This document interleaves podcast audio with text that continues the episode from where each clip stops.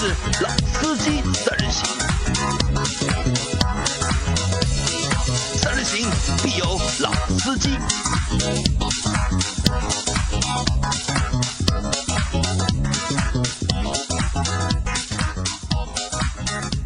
Hello，大家好，欢迎收听《老司机三人行》，我是杨磊。大家好，我周老师。大家好，我是阿 Q。啊，大家听到我们这期节目应该是在星期三，然后阿 Q 呢是上个月来参加过我们一次节目，然后他也答应就是每个月至少要抽个一天的时间来陪我们做个一到两期的节目。啊，怪不得我印象中阿 Q 是好久好久好久没来了，对，原来那次我不在。对的，上次你不在嘛？上次是我阿 Q 还有老倪老我们倪三个。三个人，那所以现在是七月份嘛，就是阿 Q 七月份的这一天就来了，就是世界杯在上个星期已经结束了，对吧？前天呃，上个就星星期天，星期天嘛，对吧？不管结果如何，是否满大家的，就是和大家的心愿，反正比赛已经结束了。那对我来说，就是所有的一切都应该就是恢复正常了。因为我们之前说过嘛，有一个世界杯病毒嘛，在世界杯期间，我们反正就是每天，我每天都在看球，包括我同事也都在看球，就多多少少对我们的工作有着这样或者是那样的影响。那其实从这个星期开始，我们会就是全力的，就是把主要的精力通通投入到我们的工作、我们的节目当中，好吧？那就是这期节目我们聊什么呢？我们聊一下阿 Q 在，呃，先说老周吧。老周是因为之前大家已经知道，老周换了就是一台五系嘛，五三零 Li，对吧？而且这台车在上个星期天已经拿，星期星期六星期六已经拿到车了。你在群里照片发了没有？好像发了一张吧那天。好像发了一张对吧？可能发的比较少对吧？还是没有就是没有引起大家的就是一个热议啊。那那就是阿 Q 关键他发红包了吧？提新车呃发红包了没有？还没有，他上牌还没上好对吧？哦等他上牌上好了对吧？我们还要帮他搞一个就是揭牌仪式，开光开光仪式，开开光，还要把我们老司机专用的那个车贴贴在他的车上。啊，对的，这个必须的啊。好，那反正老周车换好了，那阿 Q 和我说呢，阿 Q 也换了一台车，对，阿 Q，我们今天就先来聊聊阿 Q 换的那台车。嗯，阿 Q 换的什么车？群里面跟大家讲了吧？好像没讲。还没啊没有讲我不知道？记得那天我说了一下保留项目，保留一个秘密啊。那是这样，就是说，其实我跟杨磊呢已经知道阿 Q 换了什么车了，但是呢，现在的情况在，因为大家不知道嘛，那么我们还是保留一下神秘感。就首先来讲一下，说杨磊，从你的角度，你认识阿 Q 这么久了，他之前阿 Q 开的是一辆本田的捷德，对吧？那这次你觉得阿 Q 会换什么车？那让我猜的话，那我觉得阿 Q 根据阿 Q 的这个开车的这个性格，包括阿 Q 的一些就是性格脾气啊，我觉得应该还是会换一台性能车。再加上你想之前在奔驰上班，那现在去了宝马上班，而且就是职位又上升了，对吧？去做了一个小小的小小的领导吧，应该算是小芝麻官，啊，小芝麻官么大领导啊，在店里面横行霸道。啊，那收入肯定会有所提升吧？那我觉得在收入提升的这个情况下面换车，肯定会去换一台相对来说好一点的性能车吧，我是这么觉得的。嗯，在我听到阿 Q 说要换车的时候啊，就因为我也不知道他换了什么车嘛，那但之前其实我跟他有讨论过的，就是阿 Q 那时候对就是七点五代的高尔夫 GTI 蛮有兴趣的，还蛮有兴趣的，因为那个车在我看来二十多万，然后性价比奇高啊，。性价比极高，什么液晶仪表盘啊，对吧？这些乱七八糟东西有了。那我想阿 Q 可能换车的话，会往这个方向，就是买一辆类似于像高尔夫 GTI 或者是像那个福克斯什么那种运动版的，就是 ST 啊、这种 RS 啊这种版本的方向去靠，我是这么想的。那阿 Q，啊就是我觉得你可以在节目里面简单的去描述一下你换的这台车，让正在听这期节目的小伙伴也猜一下，对吧？你先描述一下，然后你再公布描述一下，描述一下嘛，基本上杨老师跟那个周老师说的还是很准的，就就往这个方向靠。但是呢，我不得不说一句，大家应该知道我去年九月份买一台 Smart 嘛，虽然那个车我开了没多少时间就那个转手了，但是可以往上面去靠一下。它是台小车子，而且是台没屁股的。你说它性能车吧，也算性能车，至少在赛道上绝对横行霸道，对吧？我在展厅里面绝对没有这么横行霸道过。但是这辆车基本上在全世界的入门的赛车级别里面，绝对是横行霸道的。大家可以去往这个方面去靠一下。那老周想到是什么？如果就小车，对吧？两厢的，没有屁股的，对吧？然后可以下赛道的那讲到这里的话，肯定就 GK 五了。GK 五，对吧？对的。给大家就是简单的科普一下吧，为什么叫 GK 五？为什么叫 GK 五啊？啊？其实我也不知道为什么叫 GK 五。你，也不知道为什么叫 GK 五，因为如果按照官方的说法的话，它底盘代号里面有这三个字叫 GK 五，然后前面盘的代号，对吧？前面对的车叫很巧的。G 八，我的车子叫 G 三八，G 三八，对。吧？进口版的五系叫 G 三零，对的。对，吧？那就是阿 Q 换了一台就是本田的飞度嘛，而且还是最低配的，连天窗都没有。就，最低配的手排的，一没有 ESP，最关键是轮毂还是铁的，还是送了我一个那个啊不是不锈钢的，是送了一个那个塑料的罩子。罩子对吧？可以卡在上面，对的，关键这个车还牛搬到要订车都没现货，没现货啊。没现货。因为你想一下，这样一个最低的一个裸配，对吧？手动版的，那基本上好像是的确是找不到就是用户啊。其实不会，其实不会为什？么？你想那个铁轮毂无所谓啊，你肯定要换的嘛，对啊，看好了，对吧？买这个车的话，轮毂肯定要换掉的，所以给你铁轮毂也好，还是什么钢轮毂也好，不重要的，反正要换掉的，对吧？然后这个车子天窗不重要，对吧？天窗也没有。对，不重要，不需要，对吧？然后这个车子的话，其实大家买为什么叫？因为一般人叫飞度，对吧？把它称为 GK 五的朋友呢，一般都是对这辆车的这种运动性能，就像阿 Q 讲的，阿 Q 讲这辆车的赛道上横行霸道的原因呢，不是它原厂车，对吧？肯定是要做经过一方面的一些深化的，就是强化的这种改装，对吧？然后包括车子的又没有天窗好嘛，没有刚刚性更强嘛，对对吧然后手动挡，对吧？这个变速箱的这种可以去调整，包括你可以开起来这种乐趣更强嘛，对吧？所以我觉得，就阿 Q，当我知道阿 Q 买这辆车的时候啊，其实我跟阿 Q 那天通那个微信上聊天的时候，我也讲，我说我现在在拍牌照嘛，我很有可能也会到时候买辆这个车，但是我买这个车的话，我主要会改的，我可能就把轮毂改一下就可以了。因为阿 Q 告诉我他买了飞度之后，其实我是蛮诧异的，因为我本来以为阿杜可能会换一辆就是短轴的三系，对吧？或者是从单位里面就是用一个内部的一个员工价买一台就是三二八，那这个本来现在没有三二八，啊，现在现在三三三零了二。八了，对吧？现在是直接三三零了，对吧？可能会买一台就是有折扣的三三零，但他告诉我买飞度之后，我觉得一下子就是多多少少有点不接受。就我这个不接受的原因有几个，第一，你想你本身开的是捷达，对吧？不是捷达，是捷德，啊，叫捷德，捷德，说错了。品牌都不一样了，一个是爱马仕标好吗？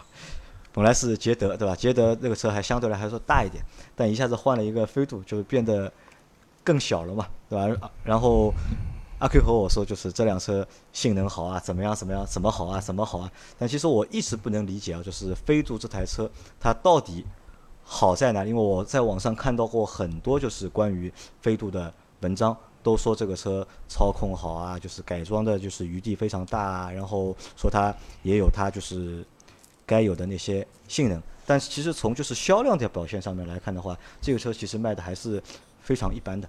小型车里面，呃，总体销量算一般，因为你不能跟这个德元朗这种车比。但是小啊型，车，它跟德元朗还不是一个级别的。对它跟这种德元朗这个完全没法比啊。但是在 A 零级这这种车里面的话，其实卖的比 Polo 好，而且是没有产 Polo 能受限 Polo 好没有 Polo 好没有。跑 Polo 要比它好很多，Polo 过万的，飞度肯定不飞度过万。是平均一个月在八千台左右。那产能受限，就像我现啊在买就像我现在买这个车一样，都没车，已经等了半个月了，车顶等了应该快二十天了，十九天了，车还遥遥无期，还在等。那就是阿 Q，你帮我们解释一下，就是也帮我科普一下，就是这台车，就是我看网上看到那么多好，它到底好在哪里？就是我们说人话，不要说那种就是很很虚无缥缈的那种东西。首先，这么简单说一下，我为什么会定这个飞度，有一个道理就是，我自始至终贯彻我的一个初衷，就是不买三厢车，不买有屁股的车我都不会买，所以说我只会买一个两厢车。不过杨老师只要一样，杨磊说的也没错，我有想过买公司的那个远员工车，但是我买的考虑的是四三零，四三零啊，但四三零那个车我去试了一圈之后，就觉得好像跟我印象中的宝马差了还是蛮大的。这种大的话是在于操控这种整体的感受还是太软，包括呢三菱的动力话说还可以了吧，我开开嘛也就这么回事儿。还有呢，这个内饰呢，我实在是觉得不是很感兴趣，我觉得跟开一个普桑没什么大的一个差异，那么就考虑买一个小车，能改，好玩的。然后呢，也为了圆我一个赛车梦，就下赛道的梦，对吧？对基本上我可能一年就跑个一两次赛的赛道吧，这种是顶多了，因为没时间嘛。但是的话呢，这种车的话呢，损耗也比较小，而且各方面的维修费用会比较便宜。最关键的一点，呃，这个车的改装件非常多。那么这个我们先放到后面再说。我当中先要说一个问题，就是很多的小伙伴都会说飞度操控怎么怎么怎么怎么好，但是据我所知，我开了我同事的手动的飞度跟自动飞度，我得出来一个结论就是，谁操蛋的说飞度原厂车操控好，这个人肯定是键盘车神中的 bug。绝，我可以负责的这么说，原厂飞度的操控只能这么说，就是一个买菜，就是一个买人买菜车普。通的一个买菜车，而且比买菜车更加买人买菜车。隔音呢，上海话说就是一卵泡，就隔音非常差，对吧？这种隔音就仿佛什么呢？就是你坐在绿皮火火车里面，这种感觉就是完全没隔音的。还有一种就是说，飞度方向盘特别特别轻，轻到什么情况？我的体力一个小指摩托可以把这个车方向盘一直在在在里面打，但是呢，它方向盘的转向的一个机的精准度还是蛮高的，就是说虚位比较小，它转向来的是比较直接。但是你说它手感怎么怎么好，真的是太操蛋了。那周老师，在你的印象里面，飞度是有有什么标签在你脑子里？是这样，就是说，在很多年以前，我还在开派迪奥的年代，我有一个朋友买了辆飞度，一点五自动挡，他跟我讲什么？这个车我当跑车开的，就是我我开过那个车啊，就是因为那、就阿克刚刚讲了很多问题，其实有一个大家要知道，就是飞度它原厂车很轻，对，这辆车我们讲的好听的叫轻量化做得很好，对吧？实际上为什么隔音那么差，对吧？这些原因是因为车子的在用料上面确实没有那么的扎实，但是啊，这个我们不讲就是什么精壮不精壮的问题啊，关键是因为车子本身比较轻，加上本田在发动机上面还是有一定造诣的，对吧？飞度的这台 1.5T 的发呃没有 T，对不起，1.5的发动机，嗯、比大众 1.4T 发动机动动力是一样的，啊对的三十一马力。就是之前我开德源朗1.6的，的我感觉要把脚踩到油箱里面了的车子开不动。但是真的你去开飞度的话，倒也真的不至于这样。其实给你的动力感受，尤其初段的这种加速，呃，零到六十甚至零到八十的感觉会蛮好的，对吧？这也是为什么大家觉得说这辆车就是它的潜力还是比较大的，对吧？但是任何一台原厂车，对？我们不讲韩义的那个 M，对吧？他买了辆 M 二去跑赛道，我们不讲。大部分的我们的原厂车，你说这个车操控要有多好，能到赛道上去怎么样？那其实都是蛮操蛋的一件事情，都是浮云。对吧？你的刹车、你的那个悬挂、你的轮胎如果没有经过强化的话，别的不讲，你上了赛道以后，第一件事情就是你的刹车漏衰减会非常厉害，你一圈下来，你这个车就刹不住了，对吧？好一点两圈，对吧？刹车盘已经开始冒烟了，已经通通红了，这个时候你根本就踩不住的，对吧？所以阿 Q 这个车说他要到赛道上去玩或怎么样，我相信他后面会对这辆车做蛮多的一些这种针对性的一些改动的深。度的改装，对，但是阿 Q 跟我讲，你动力方面、变速箱方面是不准备动的，变速？箱、发动机都不动。啊，都不动。那我觉得这个还是比较理性的一件事情啊，对吧？你说去加个涡轮套件或者怎么样，其实也没有必要，对。所以回过来讲，就是飞度这个车给大家感觉就是，啊、确实，因为它头顶的是本田的光环红色神犬啊，对吧？本田的光环顶在头上，对吧？然后这个车确实因为有它的一些在动力上面一方面的一些，呃，怎么讲，就是比较出色的表现吧。但是原厂车的话，操控的话，那我觉得还是真的很软的一辆车。大家有开过吧？杨磊有开过这我个车吗？没开过，因为其实在我我十年前想买车的时候，就是飞度曾经是我的一个就是选择，因为我比较喜欢它那个就是两厢的造型，因为它在两厢车里面它属于一辆比较好看的车。啊，这个我也很同意。就是两厢车里面，飞度是算长得好看的。而且它不管它哪一次换代，就是它现在的一代和上一代再上一代，它每一代都在那个年代都是属于很漂亮的两厢车。当时就是有这个一个外形比较吸引我。那还有一个呢，就是我虽然没开过那个车，就是我听开过车的用户和我说呢，这个车看上去小，但内部空间相对来说没有外面看的那么小，而且也特别能装东西。那这个我也不知道到底是真的还是假的。啊这个我客观来说，包括现实来说，是绝对是真的。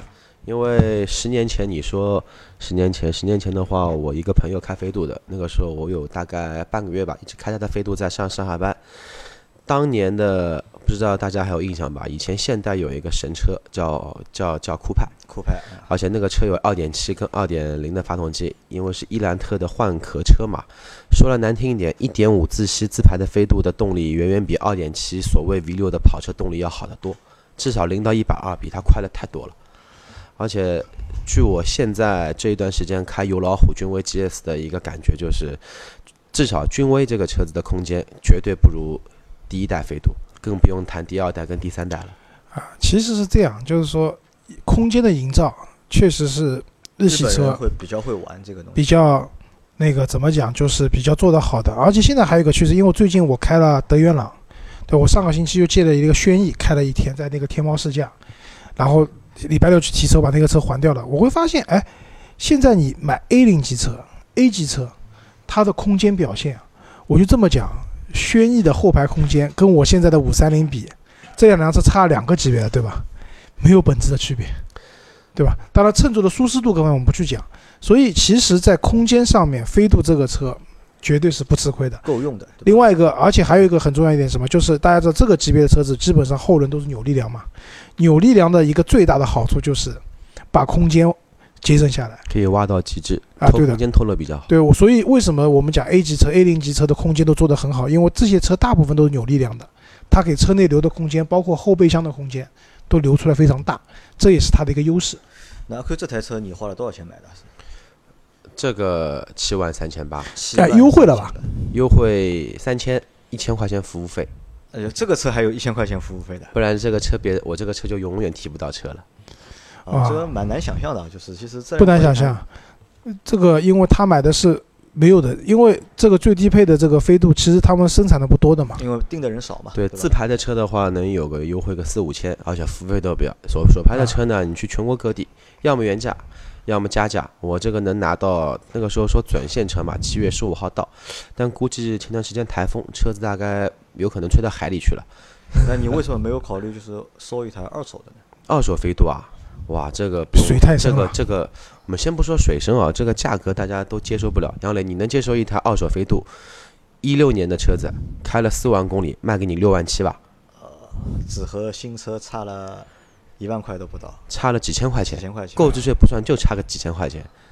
所以这个车的保值率啊还蛮高的。也是非常高的。而且本田的车历来保值率真的都不错。你像现在十年的这种飞度，还能卖个两三万块钱，那你那台就是捷德卖了多少钱？三年正好开了三年嘛，车况也都是没有碰过、没有擦过、没有喷过漆，卖了十万五。十万五，那这个价格算高还是低？我算了一下，三年等于说是我购入价的八二折，八二十，你原价是多少？就是原价落落地是十七万，十七万，购购置税不能算，保险不能算。如果你想算改装件的话，这个车就二二十几了。对，你想我那辆车的话，我买的时候是车价是三十二万，呃，我开了三年，二十五万多卖掉的，差不多也是打了一个八折。对，基本上我觉得这个算保值率比较好的车型了。对，比较好的。对，都算比较好，都是市场上相对来说买回去比较容易出掉的车型了。但是如果不好的话，三年打个六折、五打个五折折都有可能。都有可能，那这次换车就是你父母给你意见了没有？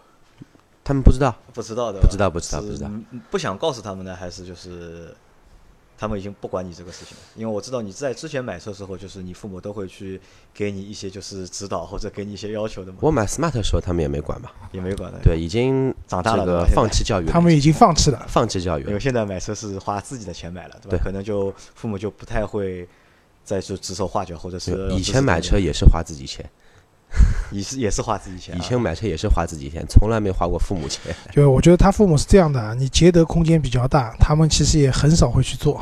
对，你要你要知道，我三年捷德开下来，后排坐人的概率呃可以说占了我整辆车寿命的百分之一。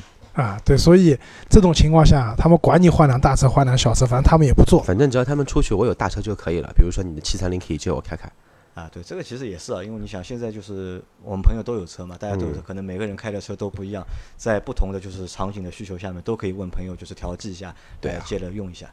然后，那你现在这辆车是七万多买的，对吧？那你现在做好了就是那个改装的准备了没有？预算我看了一下，我要的改装件基本上现在已经超过百分之六十的车价了，超过百分之六十车价了已经，对五万左右的改改会装件。改些什么东西啊？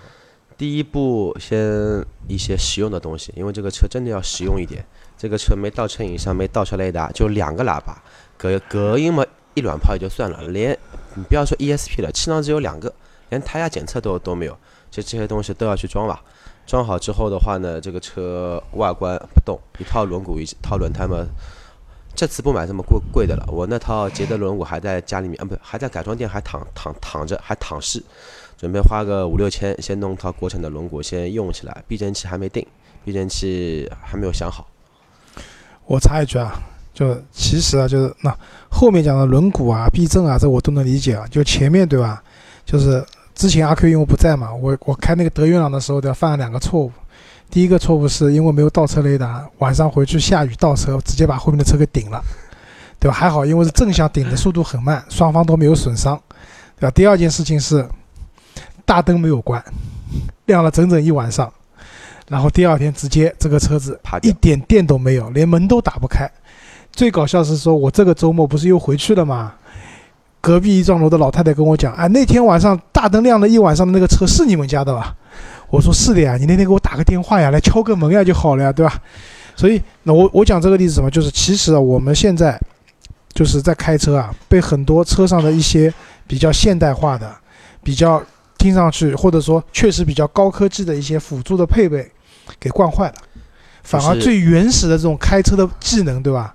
我觉得是下降的。就简单来说，就人都懒了嘛，对的东西都交给电啊，脑，所以什么倒车雷达了，什么胎压监测了，以前我们讲对吧？早上起来以后巡车一圈，看看轮胎是不是正常，对吧？这些东西其实我们现在都落退化了。哎，到阿 Q 去买辆这个车的时候，就盖中盖的版本的时候，你会发现这些东西都没有的，对吧？都得自己花钱去加，或者你去适应它，没有就没有了。我突然想到一件事情啊，周老师，你说什么东西都没有，都可以，但是这个车你妹的连挡泥板里面那个内衬都没有，这个得我自己买，花了八十六块钱买的，我跟你讲，我第一辆车连挡泥板都没有，对吧？还有内衬，哎，对啊，连挡泥板都没有，对吧？那这台车就是改好之后啊，会天天开着上下班吗？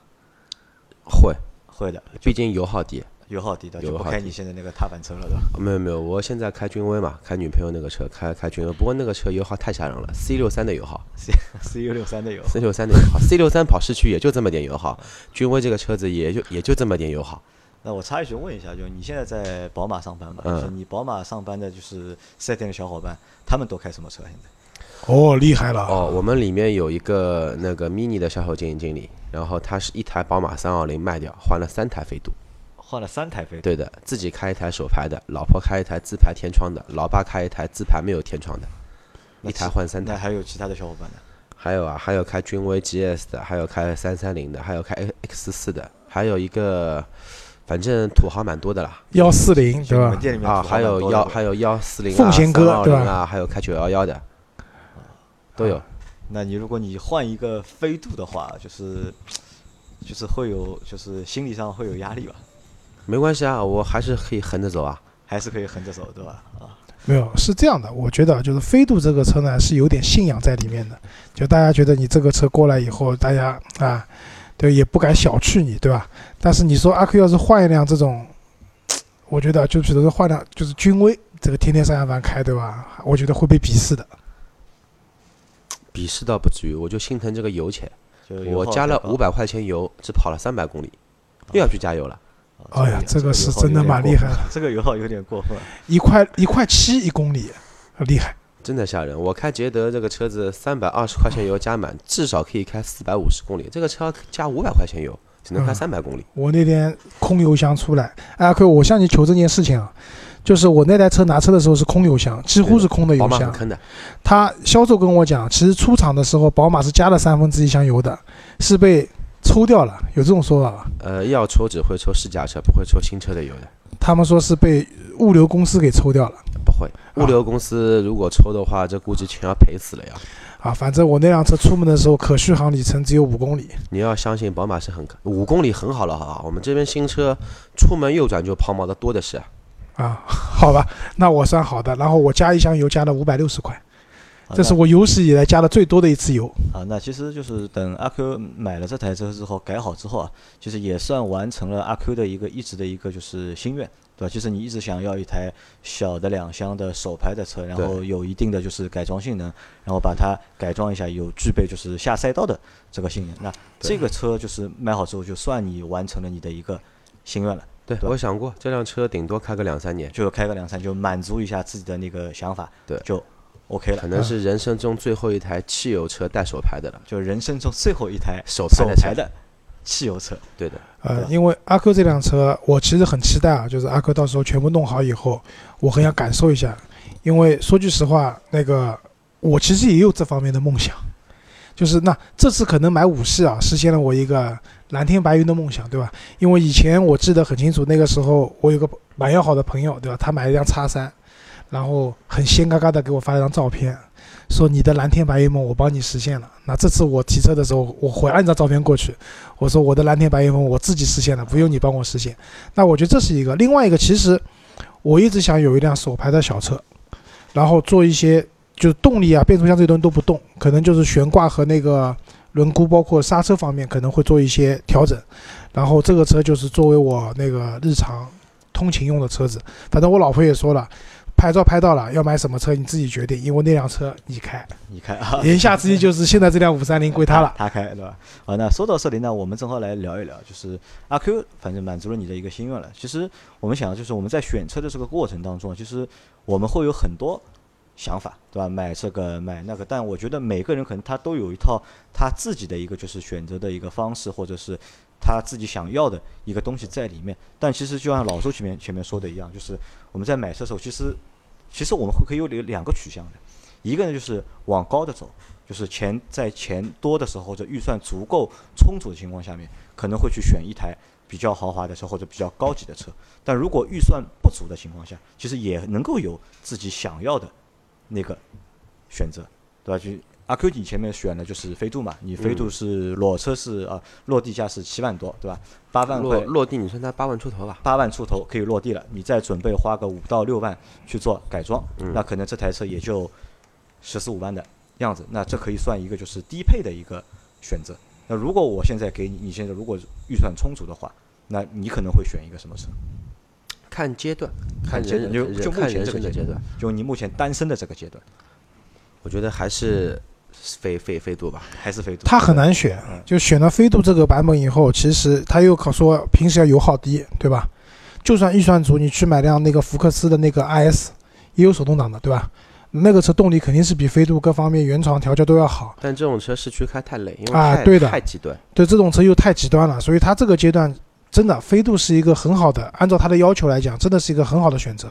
没有，我觉得是不二之选了，没有其他可以选的了。斯 ST 我有考虑，但是那个车马上就换代，换代了，现在而且我问了一下，订货周期都是遥遥无期的，就算有都是一些库存车，都是就是我这个呢比较疙瘩，我我自己买车我肯定不会选库库存车，你哪个车特别便宜，这个车我肯定不要，肯对啊，所。以上次我去嘛，忽悠我去买他们的库存车，一辆金色的，对吧？金色的五系啊，比较适合我们周老师的气质，啊，那因为我们就是节目里面评论里面，就是我看到过一条评论，就应该看到过三条了，就这个评论就是有三个小伙伴，就是让我们去做一期什么节目呢？让我们去聊一聊我们的 dream car。那其实我觉得，就是照我们这个年纪了，就是已经不太存在 dream car 的这个说法了。周老师，你有 dream car 吧？说句实话，就是可能比较年轻的时候，对吧？当时我想，我想要一台怎么样怎么样的车子，对吧？甚至都梦想过，如果我哪天特别有钱了，我要一个车库，车库里面有多少辆车，对吧？我都排好了，这个位置停什么，那个位置停什么。那到现在的话，其实也没有明确讲，你说也真的没有太多想说哪天我真的很有钱了，我要买辆怎么样的车，对吧？那如果说有的话呢，我可能我觉得下一辆车，如果说真的预算充足的话，那我想买帕拉梅拉。帕拉梅拉。那阿 Q 呢？阿 Q 你有 dream car 吧？现在这个阶段你有 dream car 吧？没有 dream car，没有 dream car，对对吧？因为你，我觉得我和你是一样的，我也没有 dream car。因为我有个现实问题，就是我喜欢的车我都可以去爽，都可以去免费的爽。这这种想爽的车子呢，一般普遍都是非常不实用的车子。就目前在我这个阶阶段，所以说会没有 dream car 这种讲法，但可能说一定有的话，会有一个小 dream car 了，就是可能会有一台自己的牧马人，就这种风格的车型是我是我喜啊欢，的。牧马人马上要上2.0二点零 T 的了，二点 T 的我肯定不要，我估摸着没有为什么就肯定不要。呃你是越野的人吗？呃，买牧马人肯定也要去改，肯定也要去玩越野。二点 T 的这种机机头，你长时间跑穿越的话，衰折会很厉害的。这个其实好像我觉得阿 Q 一下子又变了，因为阿 Q 之前一直是性能取向，对吧？从来没有听他说过，就是他对越野这件你事情你们要知道，我之前也玩过一段时间切诺基的。啊，那可能这个，我觉得其实越牧马人这个梦想，啊相对来说对你来说还是比较简单的，对吧？稍微现在努一下经济？不是很好，一年两年就买这个车，我觉得没有什么太大的一个问题，对吧？那对我来说的话，其实我我倒是一直没有就是 dream 卡，在我之前就是我买车之前，或者是我在用车的就是前几年，就刚刚买车前几年开始，其实我对我来说，我最大一个问题是呢，我是不知道如何去选一台适合自己的车。因为我其实我换过很多车嘛，很多是在这些车换掉之后，其实都是因为什么？就这个车不适合我，对吧？要么就是不适合我的家庭，或者就是不适合我就是开车的这个方式。因为我的开我开车其实还是比较温柔的，对吧？因为你们都坐过我的车嘛。那直到现在为止，对我来说，其实我知道我该去选下一台我要什么车，这个我知道，对吧？你你你说给我十万块的预算，或给我二十万的预算，或者给我五十万，哪怕给我一百万的预算，我知道我会去选一台什么车。但是对我来说，我脑子里是没有什么 dream car 的这个想法的。就包括我们可以聊一聊，就是因为之前我们在群里讨论过嘛，我说我想换一台七幺八，对吧？那七幺八的话，可能也是只是在一个就是目前目前的一个想法。那可能如果预算真的充足的话，因为那个时候我看了一下，就是如果买二手车的话，估计也要五十多吧五，十到六十，之间，对吧？五十到六十之间。如果买新车的话，那七七十万七十左右。啊，七十左右，那相对来说就是还是比较贵的。但你说五十万去买一台车的话，我还是就是舍得的。但你让我七十万去买的话，我可能就会有点累。那就奔着帕拉梅拉去了。奔啊，对的，如果如果真的有七十万的话，真的是再咬咬牙就直接去买帕拉梅拉了。但可能就是七幺八对我来说，我只是想去完成一个什么，完成一个家庭的使命，呃，不是不是，因为这个车怎么可能家庭使用呢？就是七幺八不是啊七幺八，七幺八哦，只是一个就是敞篷嘛，就是我想要开一下就是敞篷车的这个感觉，我体验一下其实啊说句实话，就杨磊以以你这个身材，对吧？我觉得适合你的其实是什么？MX 五，MX 五啊，但因为这个车新款我总算在路上见过了。我觉得杨磊我觉得可以的我能想象一下，他可以男扮女装，戴个假头套，化个妆，别人还以为是个妹子在开。呃，其实就是杨磊，其实不管七幺八也好，就包括我以前有个朋友什么买二零六 CC，对吧？就是他也是说，我就喜欢敞篷那种感觉。其实杨磊想要的也是这样的感觉，我觉得。啊，对的。但你啊想要现在如果真的那所以你没有必要七幺八的，真的。我帮你算这个所以我我帮你算这个。如果买 MX 五的话，对吧？现在是多少钱？三十五万，裸车是三十五，对吧？你这辆车落地的话，四十万出头。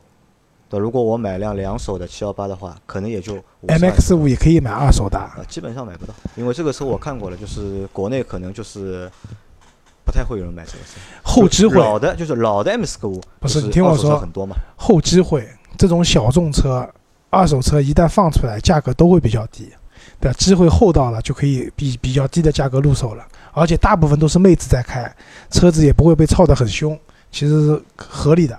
但要还要考虑一个什么呢？还要考虑一个就是在卖掉之后这个产值率的一个问题。你要考虑敞篷车，你就别考虑卖。那肯定要卖的呀，这种车我就敞篷车，你不应该讲你要考虑买敞篷车，你就不要考虑残值率这件事情。对啊，同样七幺八，如果你是买那个卡满这种就是那个硬顶版的，和你买 Box 的软顶版的，两辆车车况一模一样的情况下，阿坤你说哪辆车残值高啊？那个硬顶的稍微高那么一点点。硬顶肯定要高一点可是，话说回来，你要买两门车，你就别考虑残值率这个东西。因为这种都是小众车，就是卖出去的残，就是一定会被杀价杀得很凶的。对啊，你要么再买个 smart 敞篷版。其实我买飞度之前，我在犹豫要不要买 smart 敞篷，要要要买飞飞度，最后还是决定还是买个飞度玩玩吧。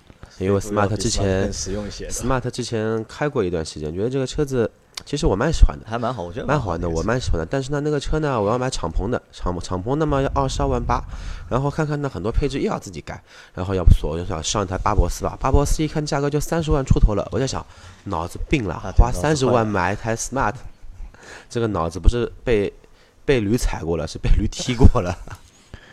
对的，所以我是觉得啊，就是在不同阶段，因为像我们其实都买过蛮多台车的嘛，我这辆车算了第六辆车，杨磊也买过很多辆车。其实到这个阶段，你还说非要说你还有个什么 dream car，一定要这辈子不买会怎么样？倒真不至于，对吧？只不过是在不同阶段。对阿 Q 为什么会买飞度？因为他现在还是属于对吧呃单身不单身有女朋友的嘛，对吧？但是肯定暂时还没有结婚生孩子的这个想法，对吧？那么其实飞度这样的车子，他也说了开个两三年，其实这个车现在来讲空间啊各方面都足够了，对吧？等到以后真的结婚了生了孩子了，那可能飞度就不合适了。到那个时候你的取向有可能又变了，可能你会像周老师一样的去买辆你说不要有屁股的车，可能你接下来哦会去买辆，对啊，MPV 嘛，对对吧？那杨磊也是一样的嘛，杨磊现在就是说可能就是宝骏 G 三零开着，对吧？那可能过段时间我们 有人充值了，对吧？有钱了，对吧？那说不定杨磊就会换辆车。那对于我来讲的话，那我刚换车嘛，那短期内不太会换，但是因为还在拍牌，如果拍到牌照的话，我还是会去选择一辆就是日常通行用的，相对来说比较省心的、油耗比较低的车。对啊，所以我很期待你那辆车嘛。好吧，那我们这期节目啊就先做到这里，然后我们下期节目还是会阿 Q 和我们一起做，我们会聊一下宝马宝马的新的叉三对吧？有哪些配置对吧？到底值不值得入手？好的，好吧，那这期节目就先到这里，感谢大家的收听，谢谢大家，再见。拜拜。再见。